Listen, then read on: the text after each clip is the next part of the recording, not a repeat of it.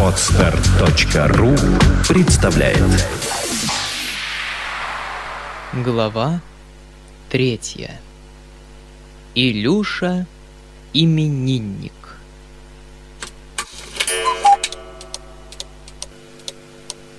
Фома занимал две большие и прекрасные комнаты. Они были даже и отделаны лучше, чем все другие комнаты в доме. Полный комфорт окружал великого человека. Свежие, красивые обои на стенах, шелковые пестрые занавесы у окон, ковры, трюмо, камин, мягкая щегольская мебель — все свидетельствовало о нежной внимательности хозяев к Фоме Фомичу. Горшки с цветами стояли на окнах и на мраморных круглых столиках перед окнами. Посреди кабинета находился большой стол, покрытый красным сукном, весь заложенный книгами и рукописями. Прекрасная бронзовая чернильница и куча перьев, которыми заведовал Видоплясов. Все это вместе – должно было свидетельствовать о тугих умственных работах Фомы Фомича. Скажу здесь, кстати, что Фома, просидев здесь почти восемь лет, ровно ничего не сочинил путного. Впоследствии, когда он отошел в лучшую жизнь, мы разбирали оставшиеся после него рукописи – все они оказались необыкновенной дрянью. Нашли, например, начало исторического романа, происходившего в Новгороде в седьмом столетии. Потом чудовищную поэму «Анахарет на кладбище», писанную белыми стихами. Потом бессмысленное рассуждение о значении и свойстве русского мужика и о том, как надо с ним обращаться – и, наконец, повесть «Графиня Влонская» из великосветской жизни, тоже неоконченную. Больше ничего не осталось. А между тем, Фома Фомич заставлял дядю тратить ежегодно большие деньги на выписку книг и журналов. Но многие из них оставались даже неразрезанными – я же впоследствии не один раз заставал Фому за польдекоком, которого он прятал при людях куда-нибудь подальше. В задней стене кабинета находилась стеклянная дверь, которая вела во двор дома. Нас дожидались. Фома Фомич сидел в покойном кресле, в каком-то длинном до пят сюртуке но все-таки без галстуха. Был он действительно молчалив и задумчив. Когда мы вошли, он слегка поднял брови и пытливо взглянул на меня. Я поклонился. Он отвечал мне легким поклоном, впрочем, довольно вежливым. Бабушка, видя, что Фома Фомич обошелся со мной благосклонно, с улыбкою закивала мне головою. Бедная, и не ожидала поутру, что ее нещечка так спокойно примет известие о пассаже с Татьяной Ивановной, и потому теперь чрезвычайно развеселилась, хотя утром с ней действительно происходили корчи и обмороки. За стулом ее по обыкновению стояла девица Перепелицына, сложив губы в ниточку, кисло и злобно улыбаясь и потирая свои костлявые руки одну о другую. Возле генеральши помещались две постоянно безмолвные старухи-приживалки из благородных. Была еще какая-то забредшая утром монашенка и одна соседка-помещица, пожилая и тоже без речей – заехавшая от обедни поздравить матушку-генеральшу с праздником. Тетушка Просковья Ильинична уничтожалась где-то в уголку, с беспокойством смотря на Фому Фомича и на маменьку. Дядя сидел в кресле, и необыкновенная радость сияла в глазах его. Перед ним стоял Илюша в праздничной красной рубашечке с завитыми кудряшками, хорошенький, как ангельчик. Саша и Настенька тихонько от всех выучили его каким-то стихам, чтобы обрадовать отца в такой день успехами в науках. Дядя чуть не плакал от удовольствия. Неожиданная кротость Фомы, веселость генеральши, именины Илюши, стихи — все это привело его в настоящий восторг. И он торжественно просил послать за мной, чтобы я тоже поскорее разделил всеобщее счастье и прослушал стихи. Саша и Настенька, вошедшие почти вслед за нами, стояли около Илюши. Саша поминутно смеялась и в эту минуту была счастлива, как дитя. Настенька, глядя на нее, тоже начала улыбаться, хоть и вошла за минуту назад, бледная и унылая. Она одна встретила и успокоила Татьяну Ивановну, воротившуюся из путешествия, и до сих пор просидела у ней наверху. Резвый Илюша как будто тоже не мог удержаться от смеха, смотря на своих учительниц. Казалось, они все трое приготовили какую-то присмешную шутку, которую теперь хотели разыграть. Я и забыл про Бахчеева. Он сидел подаль на стуле, все еще сердитый и красный, молчал, дулся, сморкался и вообще играл довольно мрачную роль на семейном празднике. Возле него семенил Ежевикин. Впрочем, он семенил и везде, целовал ручки у генеральши и у приезжей гостьи, нашептывал что-то девице Перепелицыной, ухаживал за Фомой Фомичом, словом поспевал везде. Он тоже с великим сочувствием ожидал Илюшиных стихов и при входе моем бросился ко мне с поклонами в знак величайшего уважения и преданности. Вовсе не видно было, что он приехал сюда защитить дочь и взять ее совсем из Степанчикова. «Вот и он!» — радостно вскричал дядя, увидев меня. «Илюша, брат, стихи приготовил. Вот неожиданность, настоящий сюрприз. Я, брат, поражен и нарочно за тобой послал, и стихи остановил до прихода. Садись-ка возле, послушаем». «Фома Фомич, да уж признайся, братец, ведь уж верно ты их всех надоумил, чтоб меня, старика, обрадовать. Присягну, что так». Если уж дядя говорил в комнате Фомы таким тоном и голосом, то казалось бы, что все обстояло благополучно.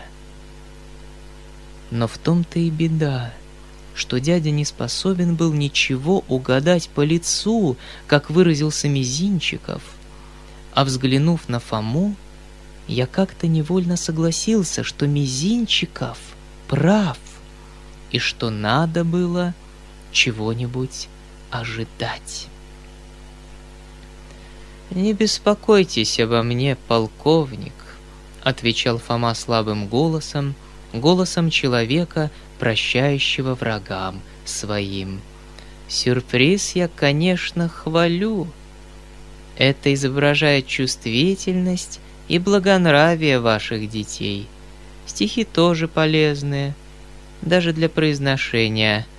Но я не стихами был занят это утро, Егор Ильич. Я молился, вы это знаете. Впрочем, готов выслушать и стихи. Между тем я поздравил Илюшу и поцеловал его. «Именно, Фома, извини, я забыл. Э, хоть уверен в твоей дружбе, Фома. Да поцелуй его еще раз, Сережа. Смотри, какой мальчуган. Ну, начинай, Илюшка. Про что это?» Верно, какая-нибудь ода торжественная, из Ломоносова что-нибудь». И дядя приосанился. Он едва сидел на месте от нетерпения и радости. «Нет, папочка, не из Ломоносова», — сказала Сашенька, едва подавляя свой смех. «А так как вы были военны и воевали с неприятелями, то Илюша и выучил стихи про военное. Осаду Памбы, папочка». «Осада Памбы? А? «Не помню. Что это за памба? Ты знаешь, Сережа?» Верно, что-нибудь героическое. И дядя приосанился в другой раз. «Говори, Илюша!» – скомандовала Сашенька. «Девять лет, как Педро Гомец!» – начал Илюша маленьким, ровным и ясным голосом, без запятых и без точек, как обыкновенно сказывают маленькие дети заученные стихи – Девять лет, как Педро Гомец осаждает замок Пампу молоком одним питаясь, и все войска Дона Педро, девять тысяч кастильянцев, все по данному обету, ниже хлеба не снедают, пьют одно лишь молоко. «Как? Что? Что это за молоко?» — вскричал дядя, смотря на меня в изумлении. «Читай дальше, Илюша!» — вскричала Сашенька. Всякий день Дон Петро Гомец о своем бессилии плачет, закрываясь епанчою. Настает уж год десятый, злые мавры торжествуют, а от войска Дона Педро всего-навсего осталось 19 человек. «Да это глиматья!» — вскричал дядя с беспокойством. «Ведь это невозможное ж дело! 19 человек от всего войска осталось, когда прежде был даже весьма значительный корпус! Что же это, братец, такое?» Но тут Саша не выдержала и залилась самым откровенным и детским смехом. И хоть смешного было вовсе немного, но не было возможности, глядя на нее, тоже не засмеяться. «Это, папочка, шуточные стихи!» — вскричала она, ужасно радуясь своей детской затее. «Это уж нарочно так, сам сочинитель сочинил, что всем смешно было, папочка!» «А, шуточные!» — вскричал дядя с просиявшим лицом. «Комические, то есть?» «То-то я смотрю. Именно, именно, шуточные. И присмешно, чрезвычайно смешно. На молоке всю армию поморил по обету какому-то. Очень надо было давать такие обеты. Очень остроумно. Не правда ли, Фома? Это, видите, маменька, такие комические стихи, которые иногда пишут сочинители. Не правда ли, Сергей? Ведь пишут? Чрезвычайно смешно. Ну-ну, Илюша, что ж дальше? 19 человек их собрал Дон Педро Гомец и сказал им 19, разовьем свои знамена, в трубы громкие взыграем и, ударивши в литавры, прочь от памбы мы отступим. Хоть мы крепости не взяли, но поклясться можем смело, перед совестью и честью не нарушили ни разу нами данного обета, целых 9 лет не ели, ничего не ели ровно, кроме только молока. Хм, экой фофан, чем утешается? Прервал опять дядя. Что 9 лет молоко пил? Да какая уж тут добродетель. Лучше по целому барану ел, да людей не морил. Прекрасно, превосходно. Вижу, вижу теперь, это сатира или... Э, как это там называется? Э, аллегория, что ли? Или, может быть, даже на, какого-нибудь иностранного полководца?» Прибавил дядя, обращаясь ко мне, значительно сдвинув брови и прищуриваясь. «А? Как ты думаешь?» Но только, разумеется, невинная, благородная сатира, никого не обижающая. Прекрасно, прекрасно и, главное, благородно. Ну, Илюша, продолжай. Ах вы шалуньи, шалуньи. Прибавил он, с чувством смотря на Сашу и украдкой на Настеньку, которая краснела и улыбалась. Ободренные сей речью 19 кастильянцев, все качаясь на седлах, голос слабо закричали «Санкта Яго Компостела! Честь и слава Донну Педро, честь и слава Льву Кастили!» А каплан его Диего так сказал себе сквозь зубы «Если б я был полководцем, я побед дал есть лишь мясо, запивая сантуринским». «Ну вот!» «Не то же ли я говорил?» — вскричал дядя, чрезвычайно обрадовавшись. Один только человек во всей армии благоразумный нашелся, да и тот какой-то каплан. Это ж кто такой? Сергей, капитан их не что ли? Монах, духовная особа, дядюшка. А, да, да, каплан, капеллан? А, знаю, помню. Еще в романах Радклифф считал. Там ведь у них разные ордена, что ли? Бенедиктинцы, кажется. Э, есть бенедиктинцы-то? Есть, дядюшка. Хм, я так и думал. Ну, Илюша, что ж дальше? Прекрасно, превосходно. И, услышав то, Дон Педро произнес со громким смехом подарить ему барана, он изрядно подшутил. Хм, нашел время хохотать. Вот дурак-то. Самому, наконец, смешно стало. Барана. Баранок, стало быть. Так были ж бараны. Чего ж он сам-то не ел? Ну, Илюша, дальше. Прекрасно, превосходно. Необыкновенно колко. Да уж кончено, папочка. А, кончено. В самом деле, что ж больше оставалось и делать? Не правда, Сергей? Превосходно. Илюша, чудо как хорошо. Поцелуй меня, голубчик. Ах ты мой милый. Да кто именно его надоумил? Ты, Саша? Нет, это Настенька. На медне мы читали, она прочла, да и говорит.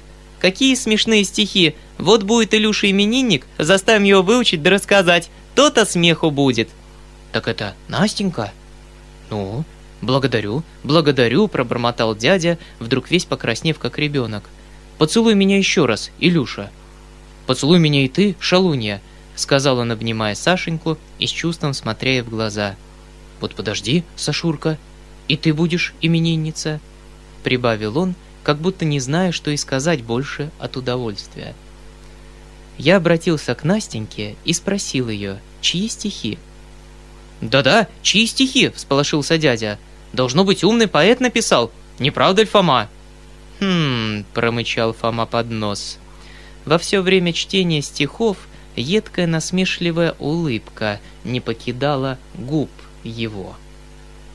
«Я, права, забыла», — отвечала Настенька, робко взглядывая на Фому Фомича.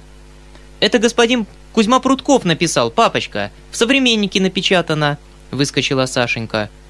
«Кузьма Прутков? Не знаю», — проговорил дядя. «Вот Пушкина так знаю». Впрочем, видно, что поэт с достоинствами. Не правда ли, Сергей? И сверх того, благороднейших свойств человек. Это ясно, как два пальца. Даже, может быть, из офицеров. Хвалю. А превосходный журнал «Современник». Непременно надо подписываться, коли все такие поэты участвуют. Люблю поэтов, славные ребята. Все в стихах изображают. Помнишь, Сергей, я видел у тебя в Петербурге одного литератора. Еще какой-то нос у него особенный. Право. Что ты сказал, Фома?» Фома Фомич, которого разбирала все более и более, громко захихикал. «Нет, я так, ничего-с», — проговорил он, как бы с трудом удерживаясь от смеха. «Продолжайте, Егор Ильич, продолжайте. Я после мое слово скажу. Вот и Степан Алексеевич с удовольствием слушает про знакомства ваши с петербургскими литераторами». Степан Алексеевич, все время сидевший поодаль в задумчивости, вдруг поднял голову, покраснел и ожесточенно повернулся в кресле. «Ты, Фома, меня не задирай, а в покое оставь!» сказал он гневно, смотря на Фому своими маленькими, налитыми кровью глазами. «Мне что твоя литература? Дай только Бог мне здоровья!» пробормотал он себе под нос, а там хоть бы всех, и с сочинителями-то. Вольтерьянцы!» только и есть. «Сочинителис вольтерианцис», — проговорил Ежевикин, немедленно очутившись подле господина Бахчеева. «Совершенную правду изволили изложить, Степан Алексеевич. Так и Валентин Игнатьевич отзываться на медне изволили. Меня самого вольтерианцем обозвали. Ей-богус! А ведь я всем известно, так еще мало написался. То есть крынка молока у бабы скиснет — все господин Вольтер виноват. Все у нас такс. Ну нет, заметил дядя с важностью. Это ведь заблуждение. Вольтер был только острый писатель, смеялся над предубеждениями, а вольтерианцем никогда не бывал. Это все про него враги распустили. За что ж в самом деле все на него, бедняка?» Снова раздалось ядовитое хихиканье Фомы Фомича. Дядя с беспокойством посмотрел на него — и приметно сконфузился. «Нет, я, видишь, Фома, все про журналы», — проговорил он с смущением, желая как-нибудь поправиться. «Ты, брат Фома, совершенно был прав, когда на медне внушал, что надо подписываться. Я и сам думаю, что надо. Хм, что ж, в самом деле просвещение распространяют. Не то, какой же ты будешь сын Отечества, если уж на это не подписаться. Не правда ли, Сергей? Хм, да». Ну, вот хоть современник. Но знаешь ли, Сережа, самые сильные науки, по-моему, это в том толстом журнале, как бишь его, еще в желтой обертке. Отечественные записки, папочка. Ну да, отечественные записки. И превосходное название, Сергей, не правда ли? Так сказать, все отечество сидит да записывает. Благороднейшая цель. Приполезный журнал. И какой толстый. Поди-ка издай такой дилижанс. А науки такие, что глаза из лба чуть не выскочат. На медне прихожу, лежит книга. Взял из любопытства, развернул, до три страницы разом и отмахал. Просто, брат, рот разинул, и знаешь обо всем толкование. Что, например, значит метла, лопата, чумичка, ухват. По-моему, метла так метла и есть, ухват так и есть ухват. Не, брат, подожди. Ухват-то выходит по ученому не ухват, а эмблема или Мифология, что ли, какая-то? Уж не помню что. А только что-то такое вышло. Вот оно как. До всего дошли. Не знаю, что именно приготовлялся сделать Фома после этой новой выходки дяди, но в эту минуту появился Гаврила и, понурив голову, стал у порога. Фома Фомич значительно взглянул на него. «Готово, Гаврила?» — спросил он слабым, но решительным голосом. «Готово-с», — грустно отвечал Гаврила и вздохнул. «И узелок мой положил на телегу». «Положил-с». «Ну так и я готов», — сказал Фома и медленно приподнялся с кресла. Дядя в изумлении смотрел на него. Генеральша вскочила с места и с беспокойством озиралась кругом. «Позвольте мне теперь, полковник», — с достоинством начал Фома, «просить вас оставить на время интересную тему о литературных ухватах. Вы можете продолжать ее без меня. Я же, прощаясь с вами навеки, хотел бы вам сказать несколько последних слов.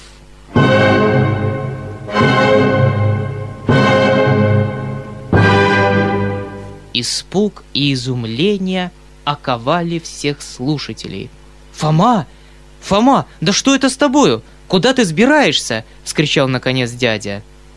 «Я сбираюсь покинуть ваш дом, полковник», — проговорил Фома самым спокойным голосом я решился идти, куда глаза глядят, и потому нанял на свои деньги простую мужичью телегу.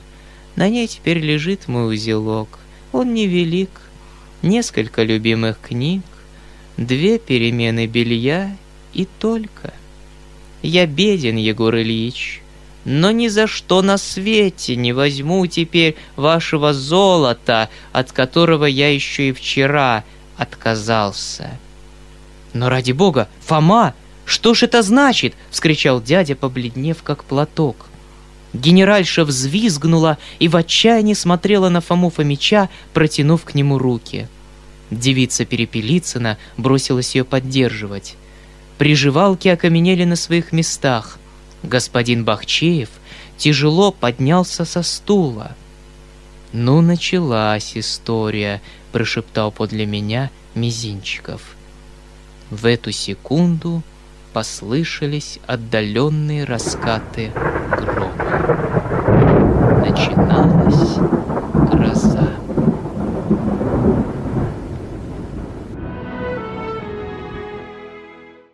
Глава четвертая.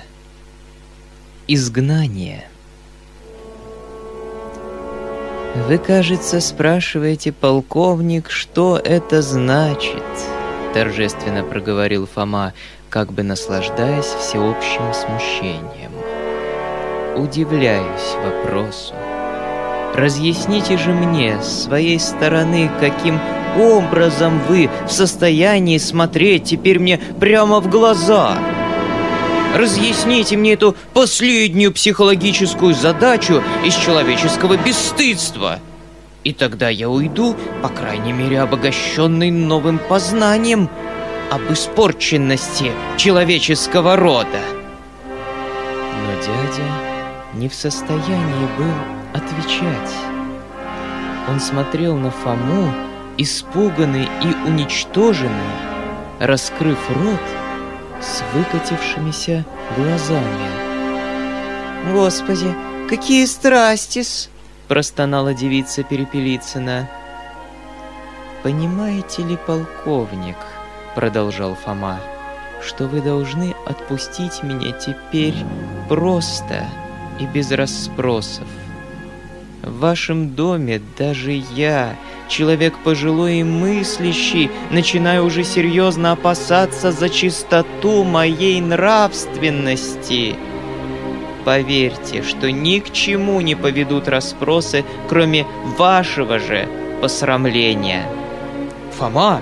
Фома!» — вскричал дядя, и холодный пот показался на лбу его. «И потому позвольте без объяснений сказать вам только несколько прощальных и напутственных слов. Последних слов моих в вашем, Егор Ильич, доме. Дело сделано, и его не воротишь. Я надеюсь, что вы понимаете, про какое дело я говорю. Но умоляю вас на коленях, если в сердце вашем осталась хоть искра нравственности, обуздайте стремление страстей своих. И если тлетворный яд еще не охватил всего здания, то по возможности потушите пожар.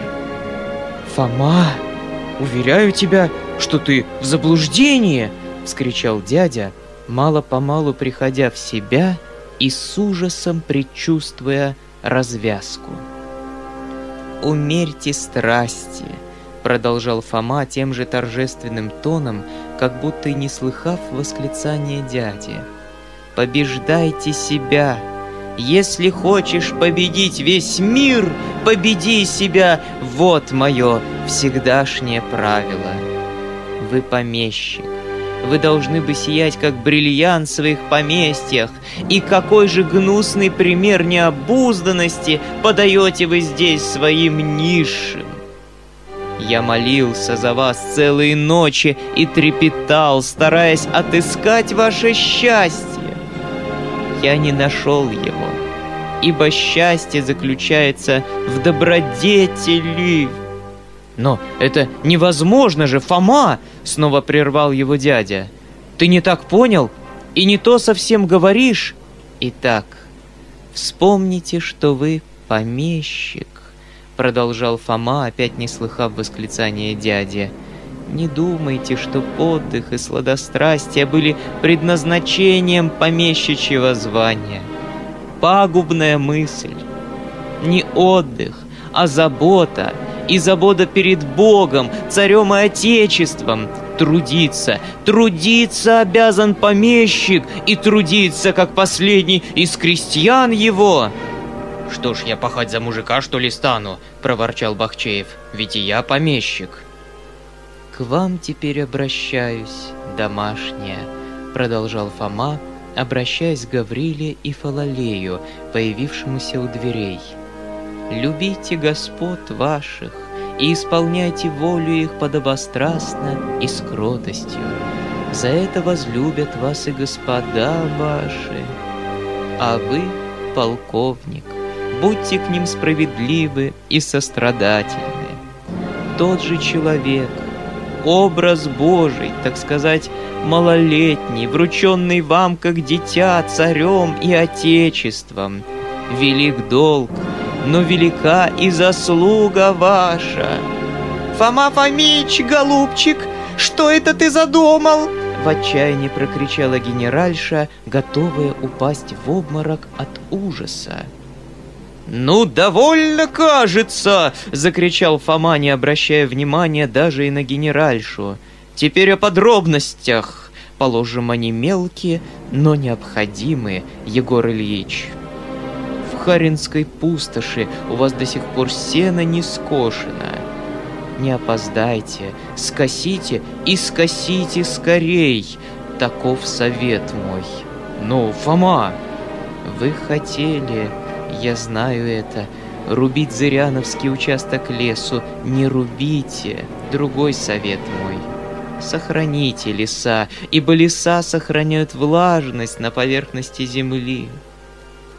Жаль, что вы слишком поздно посеяли яровое. Удивительно, как поздно сеяли вы яровое. Но, Фома, но однако ж довольно. Всего не передашь, да и не время. Я пришлю к вам наставление письменное в особой тетрадке. Ну, прощайте, прощайте все. Бог с вами и да благословит вас Господь. Благословляю и тебя, дитя мое, продолжал он, обращаясь к Илюше, и да сохранит тебя Бог от тлетворного яда будущих страстей твоих. Благословляю и тебя, Фалалей, забудь Камаринского, и вас, и всех. Помните Фому. Ну, пойдем, Гаврила подсади меня, старичок». И Фома направился к дверям. Генеральша взвизгнула и бросилась за ним. «Нет, Фома, я не пущу тебя так!» — вскричал дядя и, догнав его, схватил его за руку. «Значит, вы хотите действовать насилием?» — надменно спросил Фома. «Да, Фома, и насилием!» — отвечал дядя, дрожа от волнения. «Ты слишком много сказал и должен разъяснить. Ты не так прочел мое письмо, Фома!» «Ваше письмо!» — взвизгнул Фома, мгновенно воспламеняясь, как будто именно ждал этой минуты для взрыва. «Ваше письмо! Вот оно, ваше письмо, вот оно! Я рву это письмо, я плюю на это письмо, я топчу ногами своими ваше письмо и исполняю тем священнейший долг человечества. Вот что я делаю, если вы силой принуждаете меня к объяснениям. Видите? Видите? Видите? И клочки бумаги разлетелись по комнате. Повторяю, Фома, ты не понял? Кричал дядя, бледнее все более и более. «Я предлагаю руку, Фома! Я ищу своего счастья! Руку! Вы обольстили эту девицу и надуваете меня, предлагая ей руку! Ибо я видел вас вчера с ней ночью в саду под кустами!» Генеральша вскрикнула и в изнеможении упала в кресло.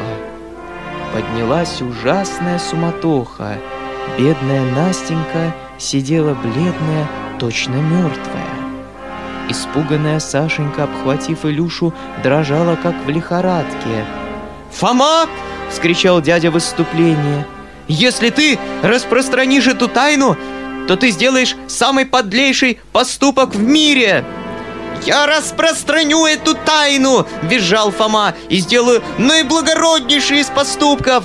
Я на то послан самим Богом, чтобы завлечить весь мир в его пакостях. Я готов забраться на мужичью соломенную крышу и кричать оттуда о вашем гнусном поступке всем окрестным помещикам и всем проезжающим. Да, знайте все, все, что вчера ночью я застал его с этой девицей, имеющей наиневиннейший вид в саду под кустами. Ах, какой срамс! Пропищала девица Перепелицына. «Фома, не губи себя!» — кричал дядя, сжимая кулаки и сверкая глазами. «А он!» — визжал Фома. «Он, испугавшись, что я его увидел, осмелился завлекать меня лживым письмом! Меня, честного и прямодушного, в потворство своему преступлению! Да, преступлению, ибо из наиневиннейшей доселе девицы вы сделали еще одно оскорбительное для нее слово, и я убью тебя, Фома, клянусь тебе в этом. Я говорю это слово, ибо из наиневиннейшей доселе девицы вы успели сделать развратнейшую из девиц. Едва только произнес Фома последнее слово, как дядя схватил его за плечи, повернул как соломинку и с силою бросил его на стеклянную дверь, ведшую из кабинета во двор дома. Удар был так силен, что притворенные двери растворились настежь, и Фома, слетев кубарем по семи каменным ступенькам, растянулся на дворе. Разбитые стекла с дребезгом разлетелись по ступеням крыльца. «Гаврила, подбери его!» — вскричал дядя, бледный как мертвец. «Посади его на телегу! И чтоб через две минуты духу его не было в Степанчикове!» Что бы ни замышлял Фома Фомич, но уж верно не ожидал подобной развязки. Не берусь описывать то, что было в первые минуты после такого пассажа — раздирающий душу вопль генеральши, покатившейся в кресле. Столбняк девицы Перепелицыной перед неожиданным поступком до сих пор всегда покорного дяди. Ахи и охи приживалок, испуганная до обморока Настенька, около которой увивался отец, обезумевшая от страха Сашенька, дядя, в невыразимом волнении шагавший по комнате и дожидавшийся, когда очнется мать, наконец, громкий плач Фалалея, оплакивавшего господ своих. Все это составляло картину неизобразимую. Прибавлю еще, что в эту минуту разразилась сильная гроза. Удары грома слышались чаще и чаще, и крупный дождь застучал в окна. «Вот те и праздничек!» — пробормотал господин Бахчеев, нагнув голову и растопырив руки. «Дело худо!» — шепнул я ему тоже вне себя от волнения. «Но, по крайней мере, прогнали Фомича и уж не воротят». «Маменька, опомнились ли вы? Легче ли вам? Можете ли вы, наконец, меня выслушать?» — спросил дядя, остановясь перед креслом старухи. Та подняла голову, сложила руки и с умоляющим видом смотрела на сына, которого еще никогда в жизни не видала в таком гневе. «Маменька!» — продолжал он.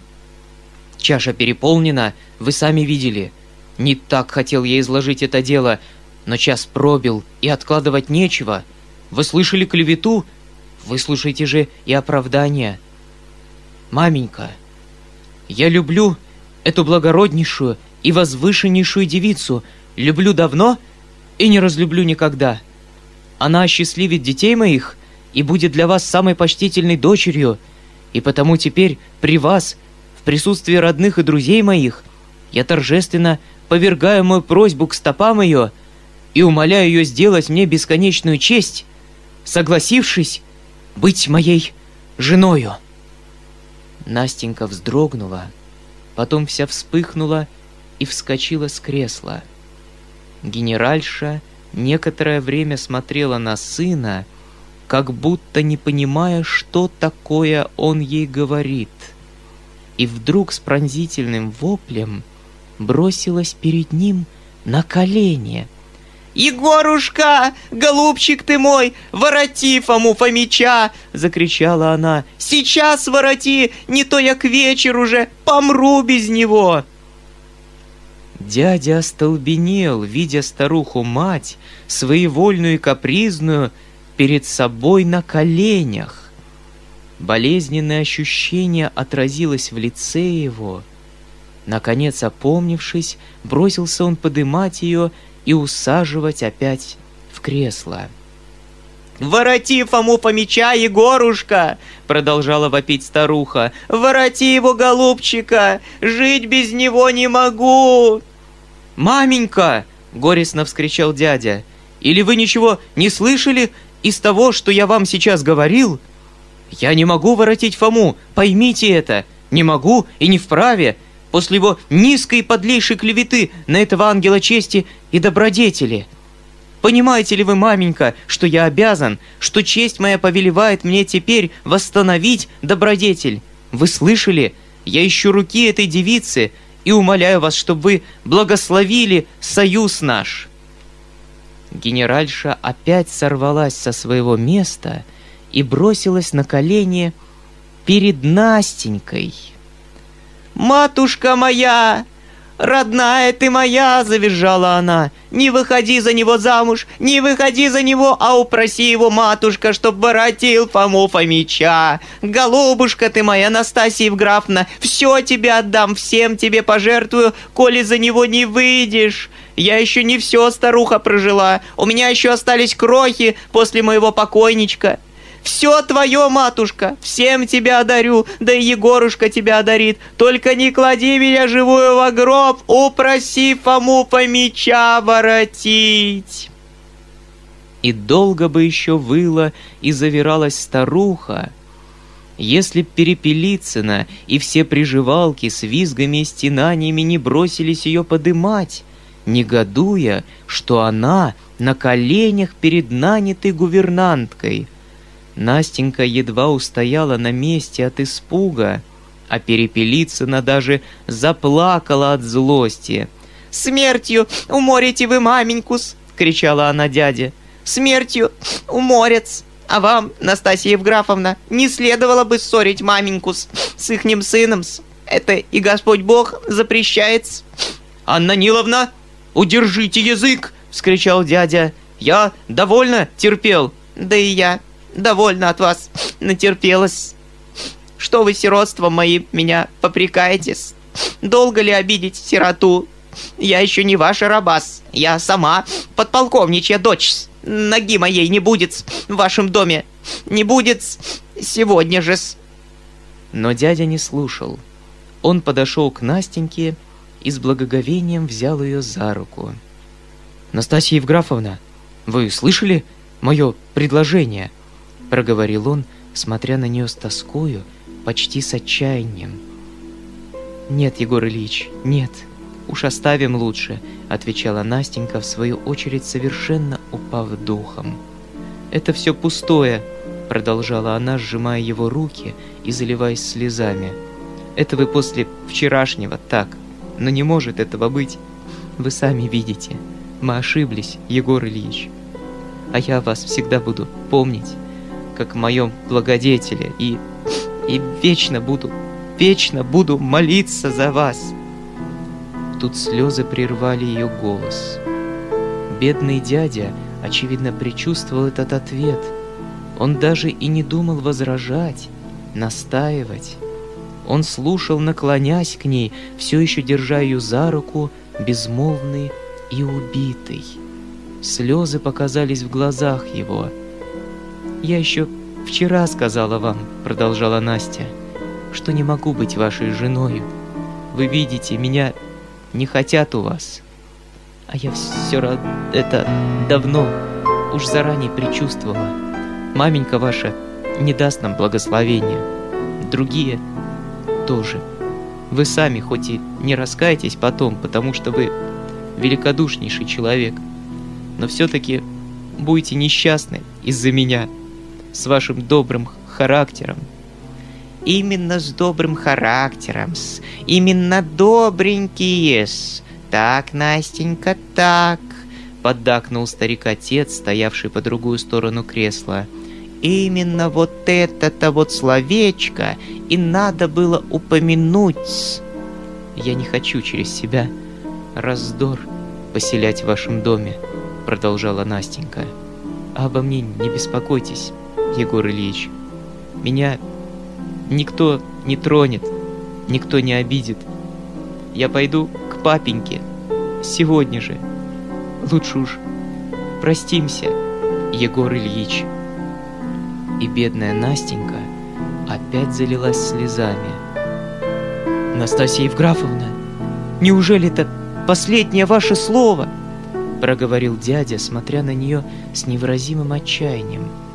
«Скажите одно только слово!» и я жертвую вам всем!» «Последнее, последнее, Егор Ильич!» — подхватил опять Ежевикин. «И она вам так хорошо это все объяснила, что я даже, признаться, и не ожидался.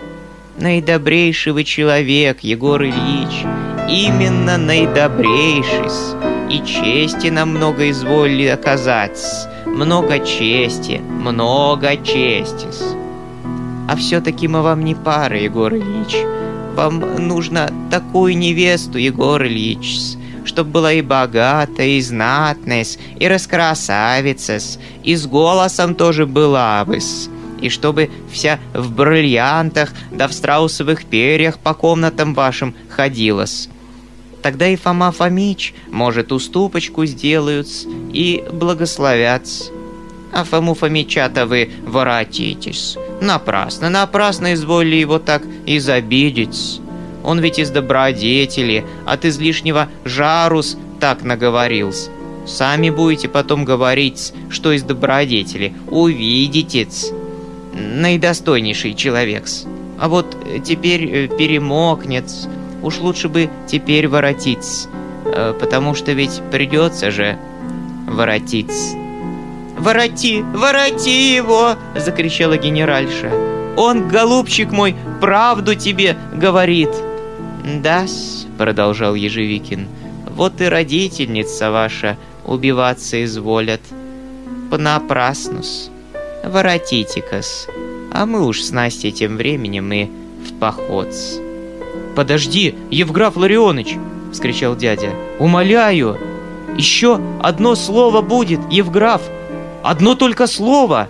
Сказав это, он отошел, сел в углу в кресло, склонил голову и закрыл руками глаза, как будто что-то обдумывая. В эту минуту страшный удар грома разразился чуть не над самым домом. Все здание потряслось. Генеральша закричала, Перепелицына тоже, приживалки крестились, оглупев от страха, а вместе с ними и господин Бахчеев. «Батюшки! Илья пророк!» прошептали пять или шесть голосов все вместе разом. Вслед за громом полился такой страшный ливень, что, казалось, целое озеро опрокинулось вдруг над Степанчиковым. «А Фома-то Фомич, что с ним теперь в поле-то будет?» пропищала девица Перепелицына. «Егорушка, вороти его!» вскричала отчаянным голосом генеральша и, как безумная, бросилась к дверям. Ее удержали приживалки. Они окружили ее, утешали, хныкали, визжали. Садом был ужаснейший. «В одном сюртуке пошли-с. Хоть бы шинельку-то взяли с собой-с», продолжала Перепелицына. «Зонтика тоже не взялись. Убьет их теперь маланьей, то-с...»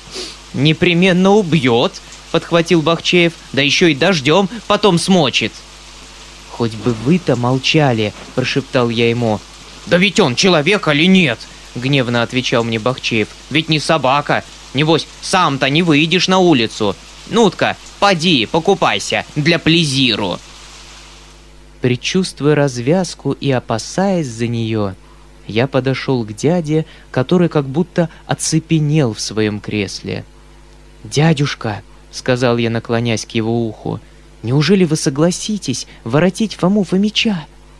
Поймите, что это будет верх неприличия, по крайней мере, пока мы здесь Настасья Евграфовна. Друг мой, — отвечал дядя, подняв голову и с решительным видом смотря мне в глаза. «Я судил себя в эту минуту и теперь знаю, что должен делать. Не беспокойся, обиды Насте не будет. Я так устрою». Он встал со стула и подошел к матери. «Маменька», — сказал он, — «успокойтесь. Я ворочу Фому Фомича, я догоню его. Он не мог еще далеко отъехать. Но клянусь, он воротится только на единственном условии. Здесь, публично, в кругу всех свидетелей оскорбления, он должен будет сознаться в вине своей и торжественно просить прощения у этой благороднейшей девицы. Я достигну этого. Я его заставлю, иначе он не перейдет через порог этого дома. Клянусь вам тоже, маменька, торжественно, если он согласится на это сам, добровольно, то я готов буду броситься к ногам его и отдам ему все, все, что могу отдать, не обижая детей моих. Сам же я с сего же дня от всего отстраняюсь. Закатилась звезда моего счастья. Я оставляю Степанчикова. Живите здесь все покойно и счастливо. Я же еду в полк и в бурях брани на поле битвы проведу отчаянную судьбу мою. Довольно. Еду. В эту минуту отворилась дверь, и Гаврила, весь измокший, весь в грязи до невозможности, предстал перед сметенную публикой. «Что с тобой? Откуда? Где Фома?» — вскричал дядя, бросаясь к Гавриле.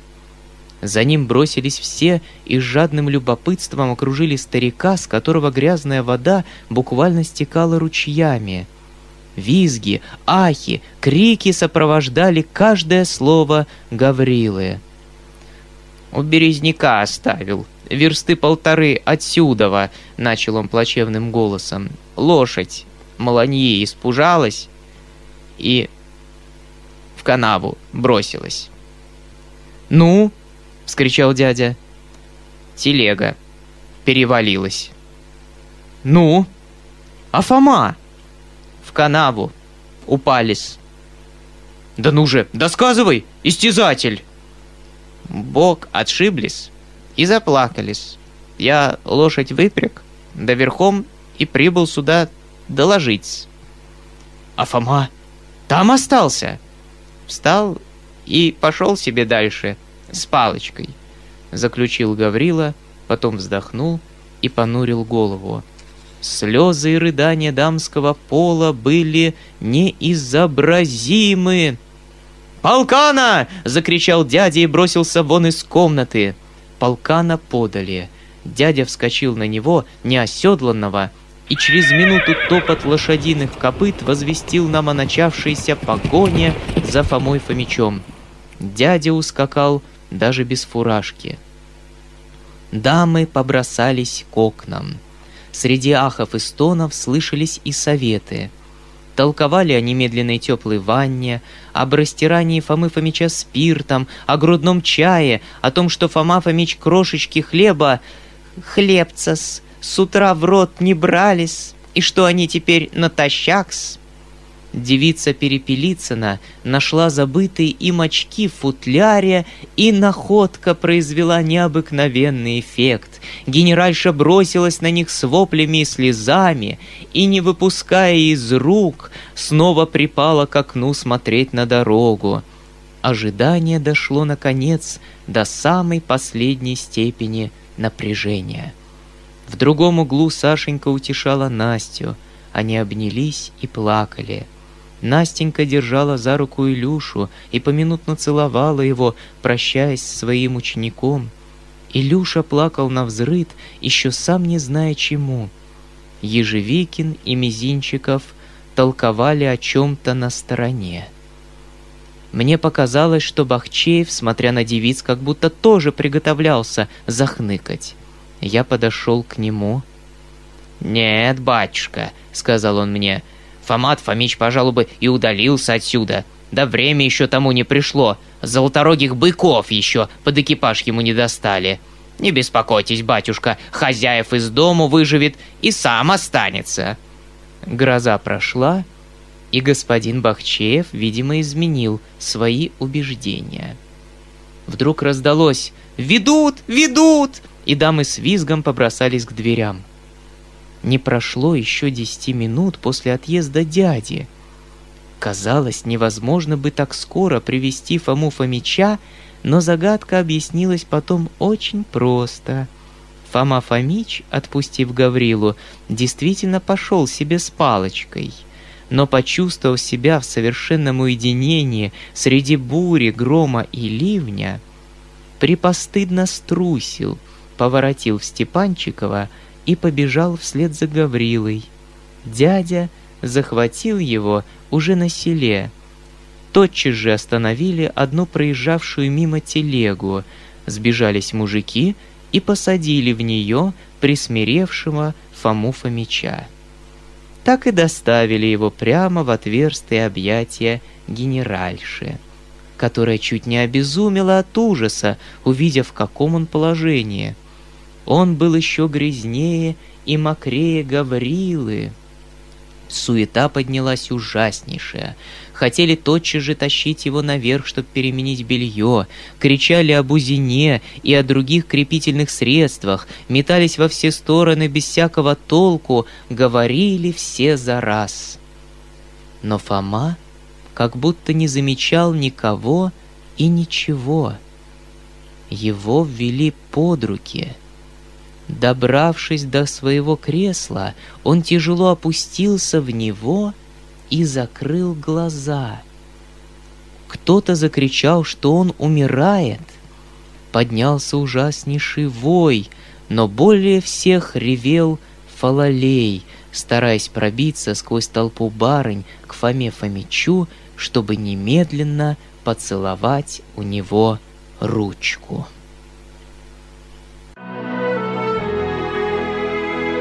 Уважаемые слушатели, сообщаем вам, что эту и другие аудиокниги вы можете бесплатно скачать на сайте bb.ru по буквам b i b e .ru. Всего вам доброго! Скачать другие выпуски подкаста вы можете на podster.ru